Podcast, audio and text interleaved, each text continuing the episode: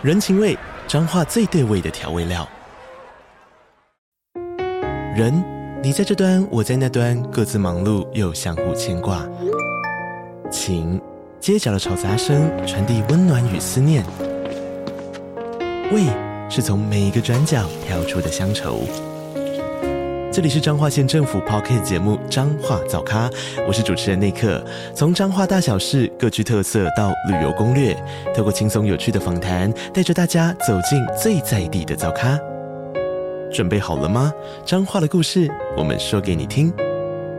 以上为彰化县政府广告。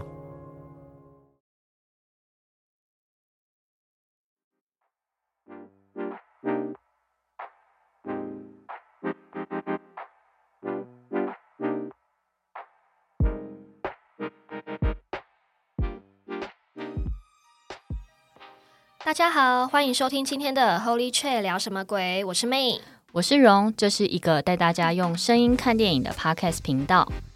好，今天呢是我们在鬼门关结束之后呢第一次录音。对，我们在鬼门开的时候不敢录这件事情。对对对，虽然没有在录制，但我们疯狂在家里看鬼片了。对，还是要为了后面的 Podcast 节目，然后先看一些就是恐怖用。没错没错，然后呢，在今年鬼月的时候啊，我们想跟大家讨论看看，大家有没有在鬼月的期间有遇到一些飘点呢？嗯呃，我们之前有一集有跟大家讲过，说鬼月有一些不能做的事情嘛，所以大家也可以回去复习一下，想一下说今年鬼月到底有没有不小心触了什么禁忌？对。但其实我在今年鬼月的时候，我之前都没有遇到什么事情，嗯，然后只是今年鬼月因为公司比较忙，所以我们在周六的时候曾经为了一个活动出差，嗯嗯，就也不是出差啊，就是办活动，在台北吗？对，在台北，在中研院南港的那个中研院，嗯，所以那一天就是一个一整天的活动，大概就从早上九点开始到下午六点结束这样。嗯，然后因为我只有支援一天，所以我那天就是非常早就出门。然后那时候去的时候，它是在中研院里面，就是非常里面的一个叫做人文科学馆。对，就是一个比较里面的馆，就是你一定要开车，嗯、或是 maybe 你要骑脚踏车，跟台大一样进去，它就比较深一点。然后我那时候去的时候，早上都没有什么特别的事情，然后直到下午的时候，就是突然，呃，某一个刹那，就是我我。因为它的馆就是正方形的，嗯、所以它就是呃中间就是一个很像一个大讲堂，它就是有点像一二三楼打通的大讲堂，嗯、就是阶梯讲堂那一种。嗯、但是它外面一二三楼外层都还是有么字形，大家可以去摆摊。就是办活动，嗯，然后我们就是在三楼最上面“摸字形”的正中间，就是摆摊办活动。然后我们就是啊，左右两边的最底就都是厕所，所以就是每次上厕所的时候，你就是要绕到“摸字形”的最后面去上厕所。然后我就是那天下午的时候，我就是要去上厕所，然后我就走到那个“摸字形”边边的那个通道的时候，我就突然耳鸣。嗯，然后我的那个耳鸣的感觉就是。嗯、呃，很像之前我的教练有跟我讲，就是如果你突然心肺很快的时候，嗯、你就会耳鸣，听不到外面的声音。嗯、然后你这时候就是之前大家就讲嘛，你要么就吞口水，对，或是你喝水休息一下。对对对。然后我的教练是跟我说叫我躺平。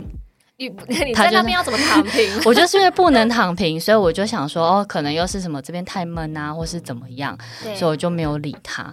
但就他的那个耳鸣的时间非常的长，而且就是长到最后是我朋友在跟我讲话，我其实有点听不太到，嗯，所以我就觉得很奇怪，就是很不舒服这样。然后我当下就没有想太多，然后活动要结束之后，我就想说。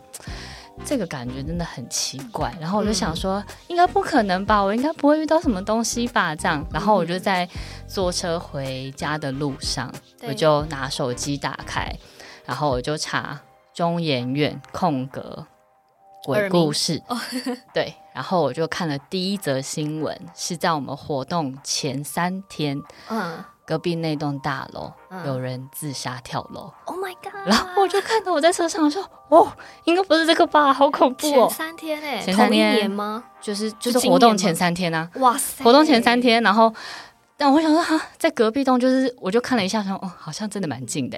对对对，对，所以很近。对，但我没有看到什么东西，我只是觉得当下很不舒服。嗯、然后我就是因为活动两天，就我还有个同事第二天还要上班，我就没有讲。嗯。然后我是到礼拜一上班的时候，我就跟我同事说：“哎、欸，你很辛苦哎，什么假日两天都要上班，怎样怎样。”然后我就说：“但你想听鬼故事吗？”他说：“怎样？”我就说：“哦，我那天耳鸣，然后我查到就是哦，前几天有人在那边自杀跳楼这样。”他就说。啊，难怪我那两天我就觉得我的肩膀超级重的，然后他就重到我回家之后还很不舒服，然后躺在床上这样。我想说，哇，啊、好，那真的真的是蛮恐怖的。所以是当真的大家就都有感觉。对啊，而且不查还好，我一查反而觉得更恐怖。嗯哼，对啊。但你查完之后，隔天还是有去那边上班，对不对？隔天是我同事，我就没去，哦，所以我才不敢跟他讲。因为他隔天还要上班，嗯，对啊。因为有一种说法是，就是我们现在都在录那种灵异的 podcast 嘛，嗯、对，然后好像是说在这样的氛围之下，慢慢的就是你的磁场也会转变，你会变得比较敏感。对，有一种对是这样的说法。因为像我们之前其实忘记哪一集有讨论到说，就是之前的 Circus 这个团体，嗯，对，里面的医生呢，他是在脱团之后，就去参加一些灵异节目，接触外景嘛，对对对，对，那哪不知道哪一天，我就看到医生在电视上，他那个气色就是也变得很差。对，所以变成说是真的是你在接触这种东西久之后，你的磁场啊、气色，还有都会变得很敏感这件事。我每次在录音都忘记带我的浮水来，我不是说我买了一罐那个端午节那个午时水，录完音要喷一下，我都忘记带过来。OK 啦，我们都录完之后都很健康，我们都还去晒太阳。那你呢？你有遇到什么吗？其实我今年鬼月我真的很顺利耶。很好啊，很顺利。但其实我后来有想到，就是好像是几年前在大、嗯、在读大学的时候，嗯、我那时候还在补习班工作嘛，嗯、打工。记得。对对对，然后那有一年的鬼月啊，因为我都是补习班里面最后离开的人，嗯，对，就是再加上啊，学生都离开之后，我就是会默默在那把东西整理资料整理好之后，我就到处关灯、关冷气，然后最后再就是拉下铁门离开，回到家里，嗯。好，然后那一天呢，是在因为我关灯的时候都习惯从最里面关关关关出来到最外边，然后刚好拉铁门离开，这样路线比较顺。嗯，好，那那天呢，我就是在我把手机放在我的桌上，我东西都收好了，对，对，然后我的手机就放在我的桌上，想说好，等下收完直接离开。结果呢，就是就是我在最里面的教室在关灯的时候啊，我就突然听到我的手机，就是我说我那个 Siri 嘛，对，对我在最里面教室突然听到我的 Siri 就开始讲。还有其他需要帮忙的吗？对，我当下吓死哎、欸，就是好可怕哦。对，Siri 通常就是你要 Hey Siri，然后你问问题，它才回复你嘛。可是我那样不可能是我不小心按到，因为我在教室最里面，好可怕。然后因为那时候声音都很安静，我在关掉灯的时候，突然听到外面 Siri 发出刚刚那个声音，那个问句，我当时真是吓死。所以代表有声音触动他。对对对对对，所以我当下就是在想说，我要不要去拿我的手机，还是我要直接？好可怕！对，你后来有拿吗？我还是拿了啦，可怕，好恐怖哦。对对，所以我后来就拿手机拿，立马拿着。然后立马关铁门就赶快回家了。嗯、对，我唯一想到的唯一的飘点，就鬼月的时候的飘点是这件事，但是已经好几年前了啦。嗯、对，那因为我知道有人会说，就三 C 手机这种电子设备，其实他们的那些那个那个叫什么频率。会跟就是灵界的朋友们会比较相近，所以常常就是为什么说有些人的相机呀、啊、手机啊会录制到一些就是灵异的东西。嗯，而且三 C 这个感觉又比较直接一点，就是你像就像 Siri，你跟他讲什么，他就会回你什么。没错，对对对，所以那天当天就是到现在都是一个很迷的点，知道吗？对啊，就是在没有录制到的时候，居然会有那个声音发出来，真的超恐怖的。对啊。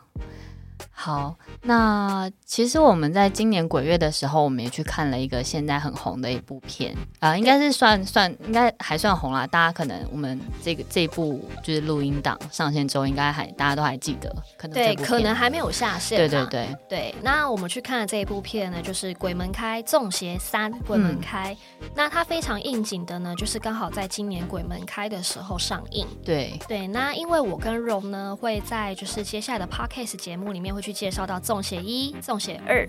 对，所以呢，我们觉得呢，这个热度绝对不能放过。所以重邪三就在我们去院线看过一次之后呢，我们就凭着记忆，很厉害，对，把重邪三的故事写出来了。我之前还说，我只要看完电影，隔天我就会忘记。其实我也忘得差不多了。所以代表我们今天记下来的，就是真的让我们记忆很深刻的一些画面。没错，没错。所以呢，如果是靠着记忆写出来故事，如果当中观众们在听的时候有 bug 的话，嗯、那就请大家多多包涵了。对啊，大家也可以自己去看一下电影，嗯、找找看我们讲的片段还有哪些是被遗漏掉的。没错，没错。那我们先大概讲一下《众邪三》的一些故事内容好了。嗯嗯嗯、那这一部电影呢，是由张庭湖、阿仓还有李新文、吴亦荣领衔主演。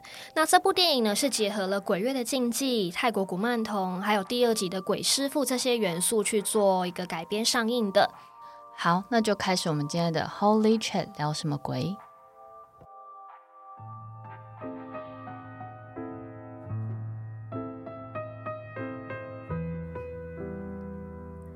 前言：传说在鬼月的时候，不宜照镜子，不宜晾衣服，不宜挂风铃，不宜家中人偶过多，最重要的是，不宜做法事送肉粽。台中附近一处宫庙，大家正在准备鬼月普渡拜拜相关事宜。此时，一旁的戏台上，歌仔戏班正在上演着钟馗嫁妹的戏码。当中饰演钟馗的年轻人名字叫冠宇，他正拿着七星剑，熟练的踩着钟馗钢步。台下，阿西施与他的师弟，也就是这个戏班的班主武雄，他们正在聊着天。阿西施先前因为跳钟馗驱邪，元气大伤，一直想找个接班人。此时，他看着台上的冠宇，对着戏班班主武雄说道：“冠宇身带钟馗天命，很适合当法师，你要不要考虑看看？”没想到话还没说完，武雄瞬间变脸，激动地说道：“我绝对不会让我儿子当法师的。”接着就仿佛陷入了过往的回忆中，一言不发。不久后，戏台上的剧情已经告一段落了。扮演钟馗的冠宇突然一个前空翻，跳到了台下。在众人的惊呼声中，绕着宫庙的前厅后厅开始跑酷了起来，一连串的特技翻滚、跳跃动作，引得众人频频的欢呼鼓掌。接着，冠宇走到了庙门口后，就停止了脚步。此时，一个叫龟仔的年轻人举着 GoPro 相机走向前去，和冠宇一起对着镜头打招呼。原来是在录制两人经营的自媒体频道“宇智龟跑酷”。龟仔兴奋地说着。穿着钟馗的装扮跑酷真的是太炫了，观看数一定爆表。此时，一旁的武雄脸色却阴沉了下来。到了后台休息室，武雄走向卸完钟馗脸谱的冠宇，就是一顿揍，并激动地说着：“我说过几次了，戏班的钟馗虽然没有开脸，但也是有禁忌的。如果被好兄弟认出来，也是会冲煞，严重还会有生命危险。”先前还有人直接在台上，因为被叫出名字，直接就七孔流血。你真的很不怕死诶。接着呢，就要一拳打向冠宇。此时阿西施赶紧跳出来缓颊，说：“年轻人结合跑酷与钟馗，有创意是好事啊。现在人没事就好了啦。”结果话还没说完，戏班中扮演钟馗妹妹的团员青青脸色发白，开始干呕了起来。众人连忙上前关心。青青的脸却越来越狰狞，仿佛换了一个人。一旁的阿西施发觉情况不对，认为青青应该是被冲煞了，急忙打电话给宫庙中的佳敏。而佳敏自从被当时的钟馗机身阿火拯救后，发现了自己身为钟馗妹妹的天命，但阿火也为了消灭鬼师傅而牺牲了。自此，佳敏就顺应天命，拜入了阿西施的门下，开始修行，帮助更多的人。就在刚刚接到了阿西施的电话后，佳敏便开始准备开坛，处理准备即将前来被冲煞的团员。戏班一行人开车抵达后，出动了三个男人，驾着发狂并且反抗的青青进到宫庙里。此时，佳敏一切已准备就绪，拿着一把香对着发狂的青青比划着，接着结起手印，搭配净身咒，对着青青一指，他就瘫软在地了。就在众人以为处理结束，青青却默默地抬起了头，张着布满血丝的眼睛望向了站在一旁一脸事不关己的冠宇。突然，青青嘶吼：“你为什么不救我？”同时快速地奔向了冠宇，并掐着冠宇的脖子，再次吼着：“你为什么不救我？”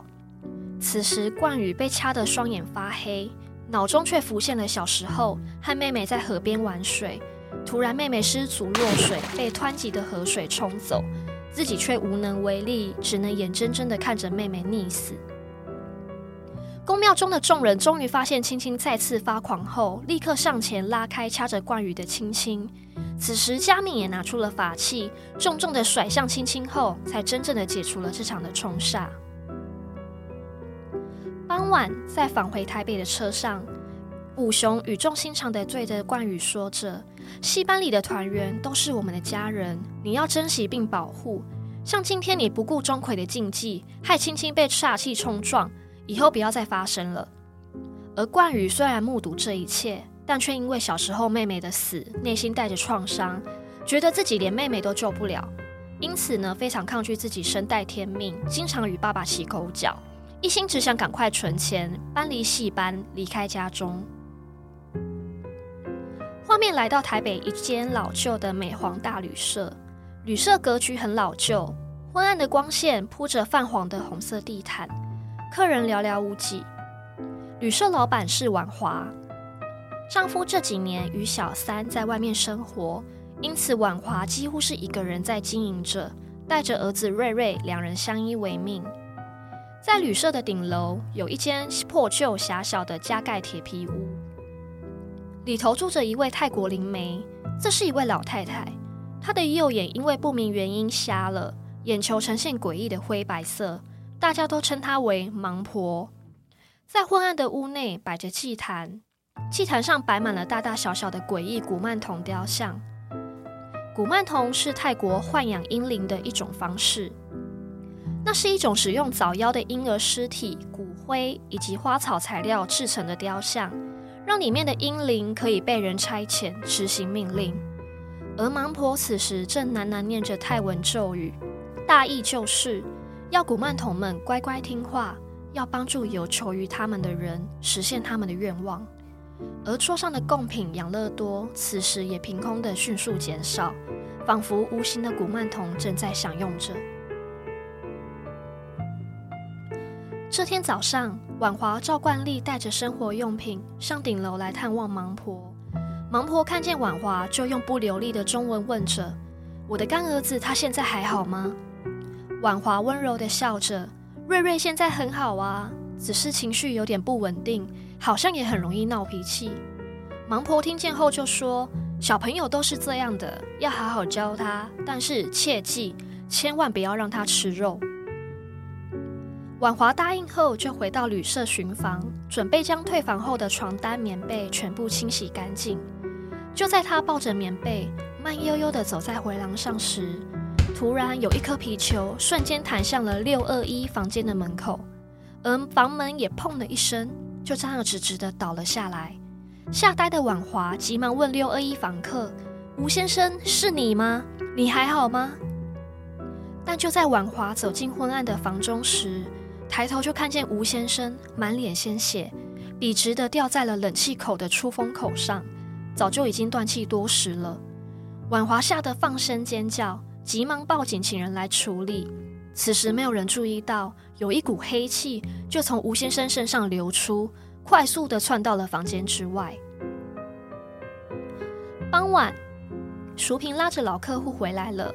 淑萍是婉华的朋友，长期住在美皇大旅社中，租用了一个房间，专门服务他的老客户。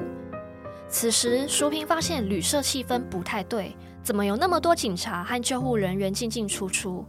当经过六二一房间门口时，赫然发现冷气口垂掉了一根绳圈，当下就知道发生了自杀命案，吓得跌倒在地，而他身边的老客户也落荒而逃了。接着，淑萍急忙跑到柜台，问问已经恢复淡定的婉华：“六二一房间到底发生什么事情？”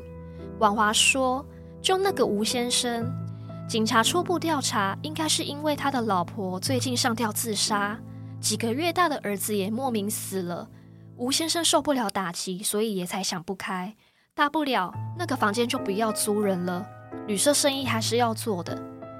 接着婉华要淑萍帮忙一起清理一下六二一房间，遗留的绳圈、床单、棉被全部都要清理掉。但淑萍早就吓死了，死也不肯再进那个房间，因此呢，就拿起手机打电话给自己的侄子龟仔，要他今晚过来帮忙打扫，给他赚零用钱。婉华这时回到自己的房间内，查看儿子瑞瑞的状况。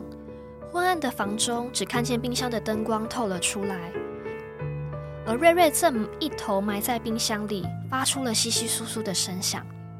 走近一瞧，婉华惊吓地发现儿子满口是血，他正在啃食着生猪肝。婉华立即拍掉瑞瑞手上的猪肝，并抱紧儿子。此时，瑞瑞大口喘气，睁大布满血丝的眼睛，咬牙切齿地说着：“我要吃肉肉。”婉华只能不停地安抚儿子，不要生气，冷静一下就没事了。与此同时，龟仔和冠宇正在外头拍摄跑酷。他们经营的频道《宇智龟跑酷》还在持续更新中。龟仔接到淑萍姑姑的电话后，转头问冠宇：“哎、你不是在存钱吗？我姑姑说今晚去美皇大旅社帮忙打扫，有外快可以赚哦。”冠宇心想：也好，有钱干嘛不赚？这样就可以早点离开家里了。因此，两人约好时间，晚上一起前往美皇大旅社。到了晚上，美皇大旅社中。婉华、淑萍、冠宇、龟仔四人推着清洁车站在了六二一房间外。由于鬼月是不能跳钟馗做法事的，神圈只被贴了一张符咒，现在还遗留在冷气口上。龟仔看到后吓得语无伦次，大声质问淑萍姑姑：“这种房间我怎么敢扫啦？”淑萍心虚地说：“没事啦，你们就拿着这瓶盐水到处洒一下就没事了。”啊，那个绳圈记得要解下来哦，扫完我就付钱给你们。龟仔原本想放弃赚钱的机会，但是冠宇不信邪，还是答应了下来。婉华拍拍冠宇说：“那你们扫完后，床单、棉被换下来，拿到六三六我的房间来就可以了。”说完后，婉华、淑萍接连离开，留下冠宇、龟仔开始清理房间。冠宇利落的解下了棉被、床单后，抱着棉被就要走到六三六房间交给老板娘，留下龟仔一个人在房间中。此时悬挂的绳圈不时的晃动，发出了声响。因为太害怕了，龟仔开启了直播，想说有网友陪伴就没事了。但是经不住网友起哄要看命案现场，龟仔开始做起了房间的导览。除了被贴上符咒的绳圈。凌乱的房间地板也写满了密密麻麻奇怪的泰文，连同浴室墙壁、镜子也都有泰文的符咒。拍着拍着，突然有一双悬挂发黑的双脚出现了在了镜头里。房间电视也突然开启，出现了上吊的吴先生一家、老婆上吊的场景，还有婴儿哭闹的声响。龟仔吓得急忙夺门而出，就在走廊奔跑时。忽然，一双惨白溃烂的双手将龟仔拖进了储藏室，一阵凄厉的惨叫声后，就再也没有了声音。另一头，冠宇抱着棉被在六三六房外喊了好久，但老板娘婉华似乎不在房内。突然，顶楼传来了玩皮球的嬉闹声，此时冠宇也出现了强烈的耳鸣。冠宇皱着眉头走上顶楼。发现老板娘应该是在对儿子瑞瑞说话，但是放眼望去，顶楼一个人也没有。将棉被交给老板娘后，冠宇没有多想的就回到了六二一房间找龟仔，绕了一圈却发现龟仔不在房中。此时房门突然反锁，无论冠宇如何敲打，就是打不开。无奈之下，冠宇只好默默的坐在房中，等待老板娘主动发现过来帮他开门。此时，武雄在家里等了又等，已经很晚了，却不见冠宇回家。武雄打开手机，看见了龟仔在美皇大旅社的直播，惊觉冠宇应该是遇到危险了。房内的泰文符咒、上吊的人都显示出邪灵的存在。武雄急忙打电话给阿西师，要他请钟馗调兵神将过去旅社救儿子。但是阿西师为难地说：“鬼月是不能跳钟馗做法事的。”我只能试试看，能不能帮就看魁爷的意思。刚好佳敏现在人也在台北，那我先请他过去看看。这时，担心儿子的武雄已经等不下去了，于是下定决心，不顾鬼月的禁忌，开始替自己画上钟馗的脸谱，穿上了钟馗的衣装。他决定亲自到美皇大旅社救出儿子。这一头，阿西师也开始做法请示神明，没想到得出的结论是七生七命，誓杀钟馗。几个月前的鬼师傅原来没有被消灭，他又卷土重来了。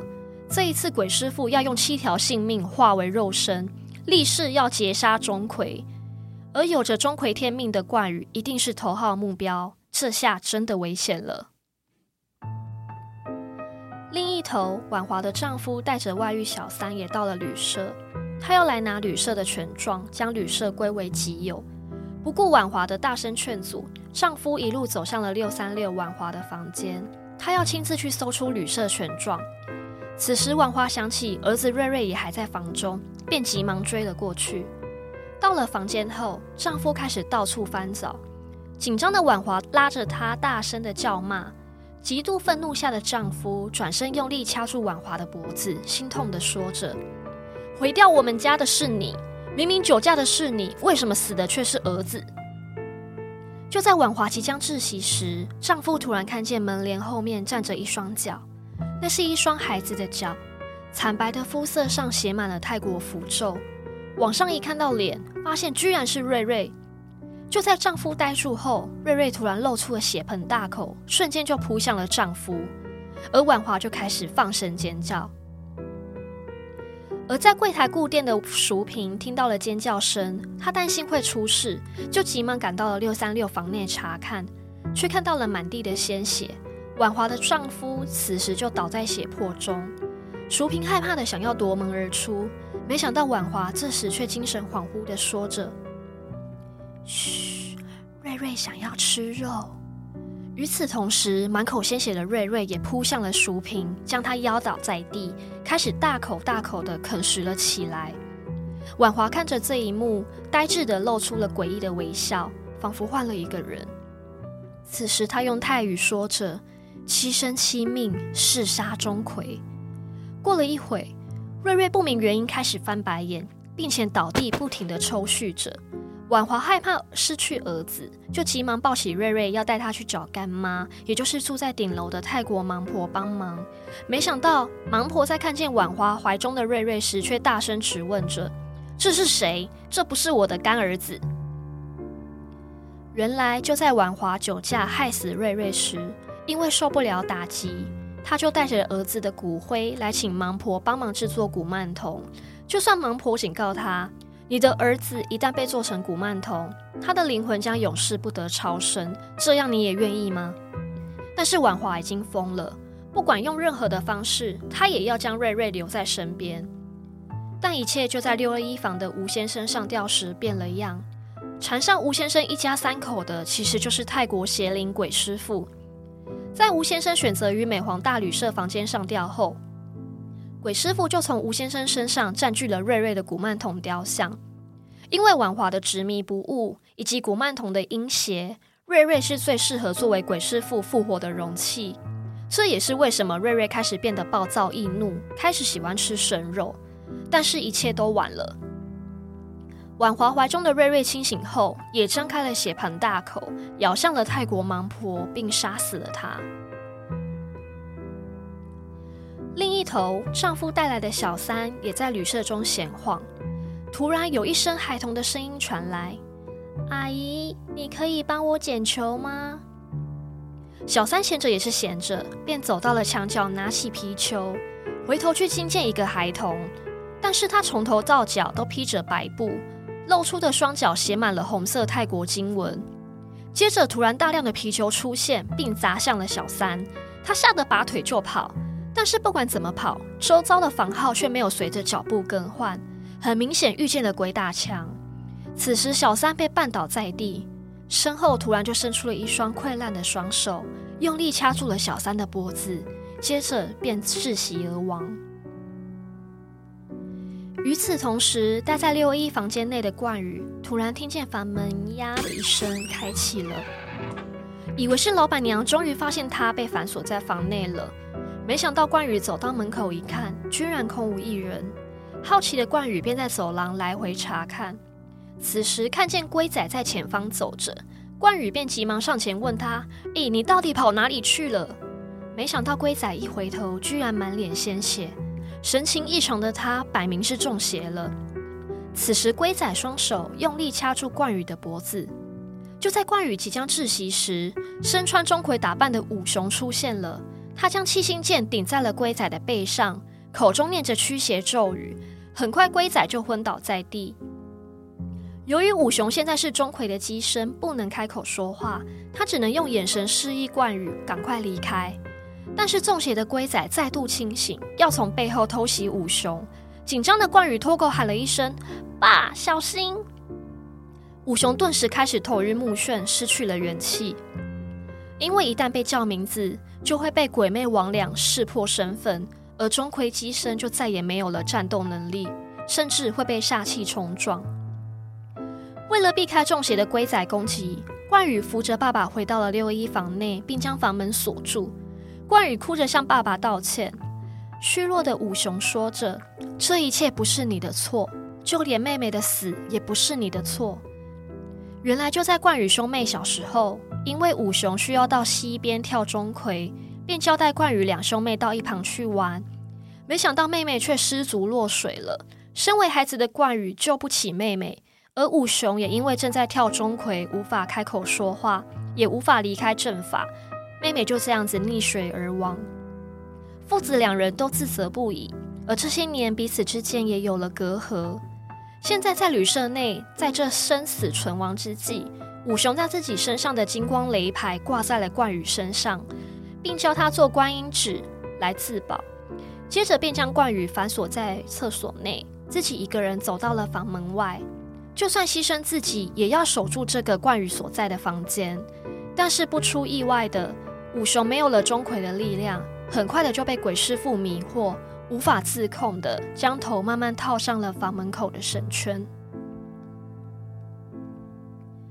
被反锁在厕所内的冠宇听见了门外的响动，立刻撞开了厕所门，并且透过门内的猫眼看见爸爸武雄被吊在了房门口，便哭喊着打开房门。但是瞬间，房门口的景象都消失不见了。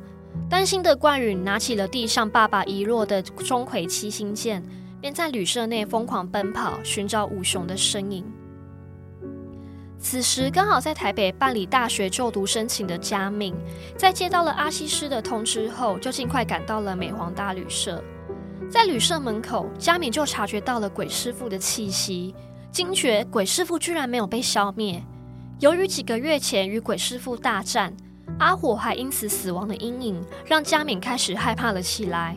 因为鬼师傅一定会对带着钟馗天命的人下手，但佳敏还是筑起了结界，一步一步的往旅社内走去。没多久，佳敏就看见了冠宇被一个盖着床单的孩童掐住脖子。此时，佳敏立刻结起手印，冠宇也拿起了身上的金光雷牌，两人合作打散了鬼怪。接着，佳敏告知冠宇所有关于鬼师傅的企图后，两人便开始在旅社内搜寻。接着，两人就在顶楼发现了一处的铁皮屋，以及草席上的六具尸体。尸体上面有淑萍、婉华的丈夫小三、泰国盲婆、龟仔，还有自己的父亲五雄，总共六具尸体。冠宇心痛的大喊。难道戴天命就要害死身边的人吗？妹妹死了，现在就连爸爸也死了。接着，佳敏和冠宇看见了地上盖着白布的雕像，掀开一看，居然是被鬼师傅占据的古曼童雕像。佳敏立刻要冠宇用七星剑毁掉这个雕像。此时，婉华却疯了一般跑过来，抱起了地上的雕像，哭喊着：“谁也不准伤害我的瑞瑞！”不管佳敏如何的劝说，婉华只是抱着雕像，像是哄婴儿一般摇啊摇的。接着就走出了铁皮屋外，开始神情恍惚，用泰语说着“七生七命，誓杀钟馗”。接着就从怀中拿出了一把刀，的一声就插进了自己的心脏，当场死亡。在佳敏的惊呼下，狂风四起，地上那尊盖着白布的古曼童雕像开始慢慢的向上隆起，加上婉华七具尸体、七条命，终究是让鬼师傅成功化为肉身了。佳敏与冠宇拿起法器，想要先发制人，但是被鬼师傅双手一挥，两人便失去了意识。冠宇醒来后，四周一片漆黑，佳敏也不见了。这里应该是鬼师傅创造的结界，他要在这里劫杀带着钟馗天命的人，完成复仇。冠宇手拿着七星剑来回走着，突然鬼师傅现形，一头乱发，浑身破烂，并且还长着獠牙，迅速就冲向冠宇，一次一次的攻击，将冠宇摔落在地。很快的，冠宇已经浑身是伤，满头鲜血。此时，位于彰化的阿西师仍然不断地向钟馗神像磕头，祈求钟馗老爷能够开恩，能不顾鬼月的禁忌，显灵帮帮五雄及冠羽。仿佛有所感应，一道白光照在了冠羽身上，五雄的魂魄出现了。他轻柔地问着冠羽。还记不记得小时候跟在爸爸身边看过的那些钟馗钢布、手印，还有咒语？冠羽满脸泪水的点点头，同时五雄用冠羽脸上的鲜血一笔一画，在冠宇脸上勾勒出了钟馗的脸谱。完成后，便含着微笑慢慢消失了。站起身后，冠宇已经改变心态，正式领受天命，成为了钟馗机身。顶着鲜血化成的钟馗脸谱，冠宇重新拿起了七星剑，一边躲避着鬼师傅的攻击，一边按照八卦阵型跳踏着钟馗天罡七星步，并且念着咒语，一共要完成七步才能将阵法完成，获得钟馗完整的力量来镇邪。但就在第六个步伐完成后，鬼师傅突袭，再次将冠羽压倒在地，七星剑也飞了出去。此时，佳敏终于在漆黑的结界中找到了冠羽，在使用观音指压制了鬼师傅后，大喊要冠羽快点完成第七个钢步。冠羽急忙捡起七星剑，并且在八卦阵位上踏出了第七步，并念出最后一句咒语。阵法终于完成，并且瞬间发出了金光。冠宇手持着七星剑，一剑刺向了鬼师傅。就在鬼师傅发出了凄厉惨叫声后，便消散不见了。而体力透支的冠宇和佳敏也昏了过去。天亮后，在美皇旅社中的尸体已经通报警局处理，而六二一房间中的神圈也在后续做了法事清理，一切仿佛回归平静。而冠宇领受天命后，一肩扛起了戏班的责任，也会经常到阿西市的宫庙里帮忙。农历七月三十是鬼门开最后一天。按照惯例，必须请钟馗压孤，也就是要请钟馗到场监督，避免有贪玩的孤魂野鬼逗留，没有返回阴间。而今天负责法事的钟馗机身就是冠宇。没多久，冠宇到了，全身的装扮却让众人傻了眼。虽然画着正统的钟馗脸谱，但是冠宇身穿黑色无袖帽 T，脚穿着黑金色的高筒球鞋。一个前滚翻就翻上了祭台，开始跳起了钟馗。但这时阿西师却笑着说：“谁说钟馗只有一种样子？现在也有电音三太子啊！”台上的冠宇踩踏着钟馗钢步，熟练地做着仪式。突然，他定格不动了，眼神望向不远处。当众人以为是冠宇忘记步伐时，有着阴阳眼的阿西施和佳敏回头一看，瞬间就明白了。在不远处站着的是五雄的魂魄，他身边还牵着冠宇的妹妹，他们正在向台上的冠宇挥手道别。而此刻化身为钟馗的冠宇，就算看见思念的亲人在道别，但这次他也会牢牢记住跳钟馗的禁忌：不能哭，不能喊，只能用含泪的眼神诀别。这一次分离，再也无法相见了。但是爸爸用生命以及牺牲交换的传承，他一定会延续下去。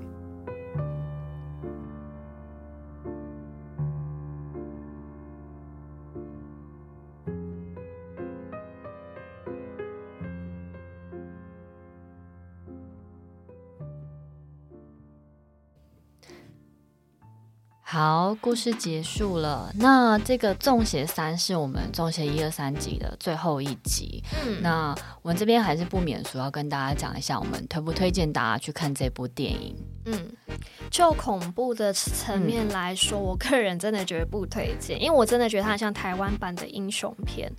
就是那漫 漫威的那种英雄片，因为我真的觉得最后冠宇在大战鬼师傅的时候，超像英雄在打乞丐的哦，很像，超像，对对对对对，对就是鬼师傅的那个造型，真的让我觉得超像乞丐的，我觉得很像他很很像那个，很像《阴尸路》里面的僵尸哦，有一点，就是、身上都披一些破破的布，对，然后又长得獠牙，对，然后一头乱发，对对对对，所以我看到最后真的觉得都快要笑出来了。嗯但我我觉得这部片有一个比较大的缺点是，他们找的主角就是太年轻了嘛，太年轻了，然后演技非常的不成熟，就是比较生硬一点点，对不对？对。然后我们其实有觉得说，它里面其实有很多非常大咖、演技很好的演员在里面。哦、是，就是饰演婉华的丈夫，其实就是我们号称的鬼王，对，陈为民，嗯，对。然后以及乡土剧女神曾婉婷也有加入演出。对然后那个演演爸爸的是李新文，对，李新文，他也是我们从小看了很多，就演班长，对，或者是演警察，嗯、他其实也是演技非常的。成熟，对对对对，所以这些很老练的演员相较起来，就会觉得这些年轻的演员生就是在演技上，对对对，有点尴尬的感觉。对啊，所以我之前有看到网络上有个形容是这部片的底气很足，嗯、就是它的那个剧情是非常实力非常坚强，就是他的故事内容非常多，但其实演出来的时候演员撑不起来，演员撑不起来，所以就有一点略显可惜。嗯、是啊，是啊。但因为演技是需要时间去累积的啦，对，啊、对，相信他们之后应该会进步的。希望他们可以挑战不要演鬼片，可以演看别的，说不定会比较好，比如说偶像剧或者是什么之类的。对啊，是。其实导演在拍摄的时候，就是有遇到一些灵异的故事，是包含刚刚有提到的，就是吴先生上吊的那一幕画面。其实导演他们在拍的时候，背景突然录到了，就是以前我们那个年代红白机的那一种。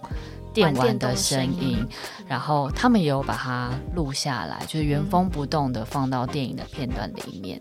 嗯、然后另外还有一幕是，就是就是刚刚有说，就是小三小三阿姨就是在被追被球追着跑的时候，啊、嗯，在某一幕在走廊的尽头又录到一个黑色的人影。嗯，那这些他都有保留在电影片段里面。嗯、所以如果还是有兴趣要进电影院看的朋友，可以。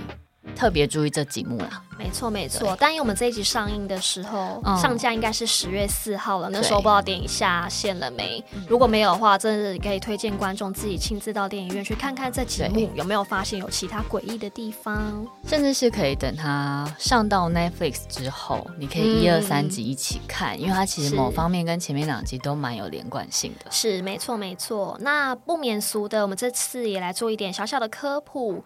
首先呢，在电影的最后。呢，有提到说钟葵鸭菇。好，那这个钟馗压孤呢，它其实就是押送的押，然后孤魂野鬼的孤。那压孤这个仪式，主要是因为呢，在鬼门开之后，好兄弟会出来狂欢一整个月嘛。嗯。那等到了鬼门关结束之后呢，为了避免那些孤魂野鬼逗留，那这时候呢，就会请出了钟馗出来去做一个仪式，来跳钟馗，来强制这些好兄弟去回归到阴间。嗯。那这时候呢，很多地方上的城隍庙，他其实也会带着范谢将军，也就是我们俗称的七爷八爷，嗯，出来做一个夜巡。那他们在夜巡的时候，其实也会带着一些油锅、一些刑具。哦，我之前有讲那个油锅。炸油锅，没错没错。所以他们在夜巡的时候呢，面对那些很固执不肯回去的孤魂野鬼，哦、可能就会直接进行炸油锅的仪式，哦、对，去强迫他们一定要回到阴间，去确保说当地的一些平静跟安宁。嗯、对，所以呢，其实钟馗压孤这这个仪式呢，在很多沿海地区啊，还有一些就是一些像南投或者是台南这种的比较民俗一点的地方，其实都一直持续有这样的仪式。嗯，然后刚刚其实剧里面有提到，就是。金光雷牌。是，那剧里面是说，就是爸爸把这个金光雷牌传给冠宇。是，那大家可以回想一下，我们之前讲的第一集跟第二集里面，其实也有提到说，阿西施跟阿火身上都会有一个很像佛牌的东西。嗯，那其实我们推测应该就是金光雷牌，嗯、所以代表说他们可能会是同一个师傅，嗯、就是师出同门，所以他们可能会是师兄弟的关系。那这个金光雷牌到底是什么呢？就是它的正面，它应该会是一个钟馗的一个神像，对。然后背面的背面有一个上三字道教，就是道经师三宝的名讳，也有下三字道教，包含了像是玉皇上帝啊、紫薇大帝跟普。化天尊，那其实就是三尊，就是很道教的很崇高的神明，很具代表性的神明这样子。那中间它有个叫做金光会，就是代表说这个东西是会发出金光的，可以保护你的身体，那有护身符的作用。嗯对。那因为在电影中有看到说他传承这个金光雷牌的时候，瞬间会让我想到就是第二集阿火将自己身上的金光雷牌挂在佳敏身上的那一幕。对对对，对对对，所以这两集真是有互相在致敬。嗯，对。嗯好，那另外呢，在这一部电影里面啊，其实导演有给了很多的镜头在拍摄他们的脚步，这个我不知道你有没有发现？七星步。对对对，就是主要是为了带出说钟馗七星步的这个概念，因为其实最后的冠宇他也是因为完成了这个天罡七星步，才、嗯、才正式的引出了钟馗完整的力量嘛。嗯，对，然后去打败鬼师傅。嗯，对，然后这个天罡七星步呢，我们后来也有去做一些功课，想说它到底是什么。嗯。对，那后来就是有发现说，它其实就是一种步伐，搭配了正确的咒语手印呢，它才能开启完整的法阵。那这样的天罡七星步呢，其他又称为雨步。那个雨呢，就是大禹治水的禹，雨步。那传说是因为呢，大禹在治水的那几年呢、啊，因为就是太辛劳了，所以他就慢慢的就是跛脚，就是掰咖。嗯，对，所以他走路的时候呢，他的没有办法双脚去交替，他只能一只脚走，然后另外一只脚拖着。嗯、对，那后人呢，后面的人呢，就会去模仿他走路的样子，那慢慢的就形成了现在的雨步。哦，对，那因为大家都说雨大禹他是圣人，对，所以呢，鬼魅魍魉都会退，害怕，对，都会害怕去退、哦、退去退避，所以呢，大家就会去学他的那个。语步去出行。嗯，那其实还有另外一个说法是说，大禹在治水的时候有看到一个小鸟，它用嘴巴可以推动一个比自己还要身体大好几倍的石头，嗯，那他就觉得很奇怪啊，所以就会试着搬。一块比自己还要大的石头，结果石头就是一动也不动。嗯、他就想说，这个小鸟可以推动比自己身体还要大的石头，嗯、那人一定也可以。于是他就对这个小鸟做了一个非常长时间的耐心跟观察。他发现说，小鸟在搬石头之前呢，它会走一个很有规律的步伐。那这个步伐跟北斗七星是有相呼应的，所以大禹后来就模仿了这个小鸟走步的感觉，然后就进行训练。没想到一个月之后。呢，他也可以搬动比自己身体还要大的石头，力量比自己想象的还要大非常多。嗯、所以这种步伐以后就成了刚道家的大禹七星步，也叫做天罡七星步。嗯嗯嗯嗯，所以它其实就是道教里面一个算是很厉害的步伐。对对对对对，好。那另外呢，其实，在电影中还有一个很重要的元素呢，就是古曼童。虽然我觉得它好像的元素有点被冲淡了很多。对对，那我们也有去研究了一下古曼童，因为我说实话，如果听到身边有人在养古曼童，我们都会觉得他在养小鬼。对，那后来其实我去做深入调查之后，其实发现并不是这样子的，嗯、因为我们在第一期其实有提到，就是中国跟台湾有一个阴灵的信仰。对。对，那其实古曼童它就是泰国的英灵信仰。嗯，对，那这个古曼童它其实还分成了两个种类。嗯，那第一个种类叫天童，那天就是天空的天，儿童的童。天童呢，就是指说泰国的一些师傅啊，或者是阿赞这样的法师，他们会就是集天地的灵气，还有自己的法力，去召唤就是天地的一些有修行的儿童的灵魂，去入到这个雕像里面。对，然后因为这样子的天童呢，他没有说没有入料。嗯、对，在泰国的入料材料的料，入、嗯、料是指说里面有就是儿童的骨灰或尸体、哦、或尸油等等。嗯，对，因为它没有入料，所以天童其实是比较偏向那个天神的等级。哦，对对，它比一般的古曼童的等级还要再高。嗯，对，所以呢，其实说天在供奉天童的人，其实就也真的是在供奉神像的感觉。嗯，对。那另外一个大家比较熟知的就是古曼。对对，那古曼呢，男生就称为古曼童，女生的话呢就叫古曼丽，美丽的丽，古曼丽。嗯，对，那古曼的部分，它其实就是在制作中有录一些音料，也就是就是儿童的骨灰，去增强就是这个古曼童它本身的灵力。对，那这个古曼童其实有分为正法的古曼跟英法的古曼。那正法的古曼呢，其实就是比较正规的一些寺庙里面的法师，嗯、对他所做出来的叫正法古曼。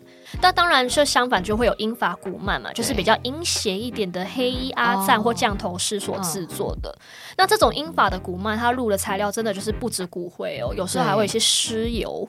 哦，对，那甚至会有一些儿童的天灵盖这种。天灵盖，对对对，所以有一些泰国的那些 恐怖片里面就会出现说，就是儿童的那个儿那个叫什么？头盖骨，对，头盖骨直接入到古曼童里面，嗯、因为听说你入的音料越多，古曼童的威力就越高。嗯，对，对对，那所以就是用音音法做成的古曼童，就会比较像是我们台湾讲的养小鬼嘛。可能会比较偏向一点点，嗯嗯、对对对。那因为这样子的古曼童是真的有儿童的灵魂在里面的，所以它算是有一点点就是被强制放进去。嗯，对，所以它相反的，就是它的一些可能有一些执念就会比较多。哦，对。但其实大家都说养古曼童其实是在做阴德。嗯，对对对，因为并不是跟一般的养小鬼有一点点不一样原因，是因为因为这些古曼童就是因为没办法投胎转世的一些儿童灵魂就游荡在天地间嘛。对对，所以被泰国的法师放入古曼童之后，去让一些有心的人带回去做供奉。嗯，对，那供奉的人呢，可能做一些阴德，呃，做一些功德之后，回向给这些古曼童。嗯、那他们相对的，就是累积到一定的阴德之后，就可以再去转世投胎。哦，对对对，所以其实算是在做善事，所以跟养小鬼其实有一点点不一样。对，然后听说你把它当做对自己的小孩一样去照顾他的话，甚至这些古曼童就会帮助你的事业啊，嗯、或者是你的财运，让你顺顺利利的。嗯嗯嗯。对，而且其实你知道，在养古曼童的时候，也会有一些禁忌哦。嗯，那其实我们刚刚电影里面其实只有叙述到一些就是供奉古曼童的一些内容。那我们这边也跟大家讲一下说。正统的古曼童应该怎么样做供奉？嗯，那第一次带回家的时候，进门之前，我们台湾有一个呃门，就是家神叫做地基主，所以你在进门之前，你要先跟地基主说，就是古曼是他你请来帮助，就是地基主的，请他不要把古曼挡在外面。那如果家里有放神明的话，也要让神明知道说，就是你有把古曼请过来，是要让整个家就是更加。就是更加顺利，运势更加好，这样。那另外的话，也要帮古曼取名字，就像是、嗯、呃电影里面取叫瑞瑞。那告诉古曼说你是他的爸爸或是妈妈，然后并且跟他介绍说家里面的成员有谁。那也要跟古曼童说，就是要保护，就是你所有的家人。嗯。那一星期，因为古曼我觉得他可能就真的比较偏向小朋友，所以他其实每一个礼拜都还是要供奉热食啊、零食跟饮料。嗯、那平常就是也要给他喝水，然后吃饭的时候，你自己也要在心里面跟他讲说，哎，要叫他一起吃饭哦。嗯，那平常也是可以带古曼出门的，但是就是不要经过就台湾的庙里面的香炉这样子。嗯，然后再是古曼跟圣物不要放在面对厕所面对厕所的地方，因为厕所就会说它是一个晦气比较多的地方，所以尽量不要面对厕所。嗯、那再来就是呃。电影里面比较强调了，就是不可以喂古曼喝血或是吃生肉。嗯，那电影里面就是因为瑞瑞不小心吃了冰箱里面的生猪肝，所以他才变成邪灵这样。所以有些人说给古曼童吃生肉跟喝生血的话，就是虽然可以增加法力，但这个说法就是需要再确认一下。唯一可以确定的是说，就是把呃这样子做会把古曼童引往就是邪灵的方向去做指引，就是会有不好的影响。然后再来是比较特别的是，可以用灵摆的方式跟古曼沟通。灵摆应该就是之前可能啊《丽英宅那一》系列曾经有用过了，就是有点像是垂钓的。就垂钓的一个东西，很像钟摆的东西，对然后它就会在就你的桌上应该是会有类似一个纸盘吧，会有是是与不是或好与不好。对对，那可能问他问题之后，那个钟摆可能就是会抛向，对，就会慢慢的就是移向那个字上面，让你知道说他自己本身的意愿是什么。有点像是那个碟仙的概念，对对对对，只是他这个时候是用灵摆。对，然后是跟古曼童许愿的时候，或是还愿，可以请他们喝饮料，因为毕竟他们是小朋友嘛，嗯、所以就喜欢喝一些甜食。那再来的话，就是要常常做功德回向给他们。对，那因为前面有提到说，他们功德累积到一定程度之后，他们就可以再转世投胎。对，没错。好，那其实这个电影里面有非常多的彩蛋。嗯，那像是电影里面有讲说，上吊的吴先生是因为受不了他的妻妻子跟他的儿子。嗯接连死亡，接连死亡，所以他也上吊。那这三个人到底是谁呢？其实就是我们第一集跟第二集都曾经有讲过的嘉维跟淑仪一家人。对。那其实，在第二集的时候，呃，片的中间就有讲到，在医院里面有遇到嘉维跟淑仪，他们要去做，就是他们要他们要去生小孩，嗯、因为书仪那时候就大肚子，嗯，所以其实会发现说，就是。啊、呃，那时候在电影里面有看到说，书仪在照超音波，然后照的时候发现说，她肚子里面的小孩是一个鬼脸的样子，嗯、所以这部片里面有把这样的元素放进去，应该也是代表说，其实书仪生下来的其实不是一个正常的小孩，应该是鬼师傅的转世吧？没错，对。好，然后刚刚其实也有提到说，嘉维跟舒怡这两块，其实我们有想到说，中邪可能他野心比较大，想做一个中邪宇宙的感觉。对，而且我不知道你有没有想过，因为我们那时候在第一集结尾有提到说，舒怡其实他身上已经不是舒怡了，他是李岩。嗯、对对，那李岩他自己本身也是上吊死亡的女鬼，那怎么还会被鬼师傅害的去上吊呢？哎，对，哎，有道理，哎。对，我想说李岩自己本身对于上吊死亡这件事应该有一定的研究了。那怎么？你说，因为他已经试过一遍。对对对，那怎么还会被鬼师傅害呢？好好笑，啊、感觉这两个应该有大战的潜力才对。哦，好像可以哦。对啊，对啊，所以我那时候就有脑补的一些很奇怪的剧情。好，然后另外呢，其实，在《粽邪三》的片尾也有彩蛋哦。那就是片尾的时候有提到说，钟馗呃，关羽在跳钟馗的时候，虽然是画着钟馗的脸谱，但是他穿的是非常的潮。对对，他穿的是那种无袖帽 T 呀，然后跟黑金色的高筒球鞋。对，其实这边就在暗示着新一代的传承啦。对，因为我不知道你有没有看过阿西斯，其实之前有演过正头，就是小鬼也有演的。对对对，那在这个里面呢，其实也是柯有伦是主角嘛。他那时候就是把那个三太子变成电影三太子。嗯，对对对，所以我觉得这边阿西斯有小小在致敬他自己演过的正头，说哎，现在有电音三太子啊，所以冠宇穿这样并没有什么不好。对。对对对，所以我觉得这边还蛮酷的。但不知道一般人到底可不可以接受？哎，因为我那时候看到的时候是觉得有一点点奇怪，有点出戏是吗？对啊，对啊。可是现在人可能还可以接受，但是下面的一些阿伯啊，他们应该觉得、嗯、这在干嘛？但可能就是到我们这个年代之后，大家就会觉得钟馗的样子可能真的有很多不一样的。没错，展现的方法，没错没错。好，然后呢，最后在电影就是跑了八分钟的电影，久对电影名单之后呢，其实又出现了另外一个彩蛋。好，那这个彩蛋呢，其实也是粽邪宇宙啦。它在预告第四集即将出现一个，就是印尼的鬼新娘，她叫昆蒂拉娜。哦、对，那这个昆蒂拉娜的出现的点是在嘉敏的打工的面店中啊，她的阿姨玉兰，就是号称上一集地表最恐怖阿姨陈雪贞 饰演的。对，玉兰阿姨，她就是在半夜的时候撞见了一个邪灵正在啃食，就是面店老板娘的尸体，而且甚至就是那个伊牙沟有没有？第二集在保护下面伊牙沟直接还爆裂。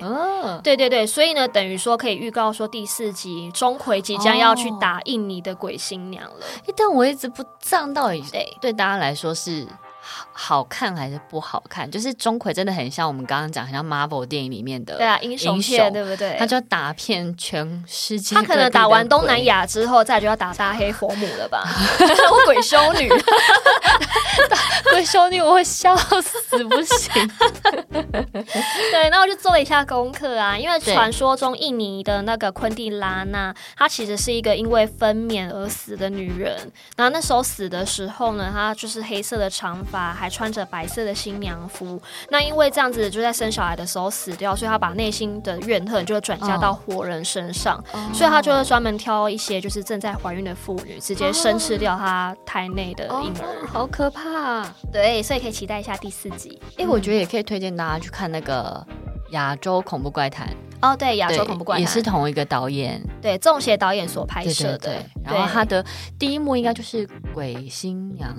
其实我有点忘记了，因为它太多集了。因为亚洲怪谈还分了第一季跟第二季。哦，就是那个鬼新娘，就是那个跟夏雨乔很像。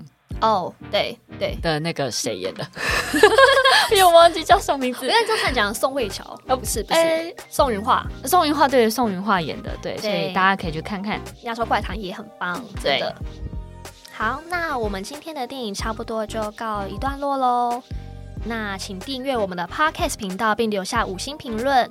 IG 搜寻 Holy Chat 点 Official 就可以找到我们。那 Holy Chat 聊什么鬼？我们下次见，拜拜。拜拜。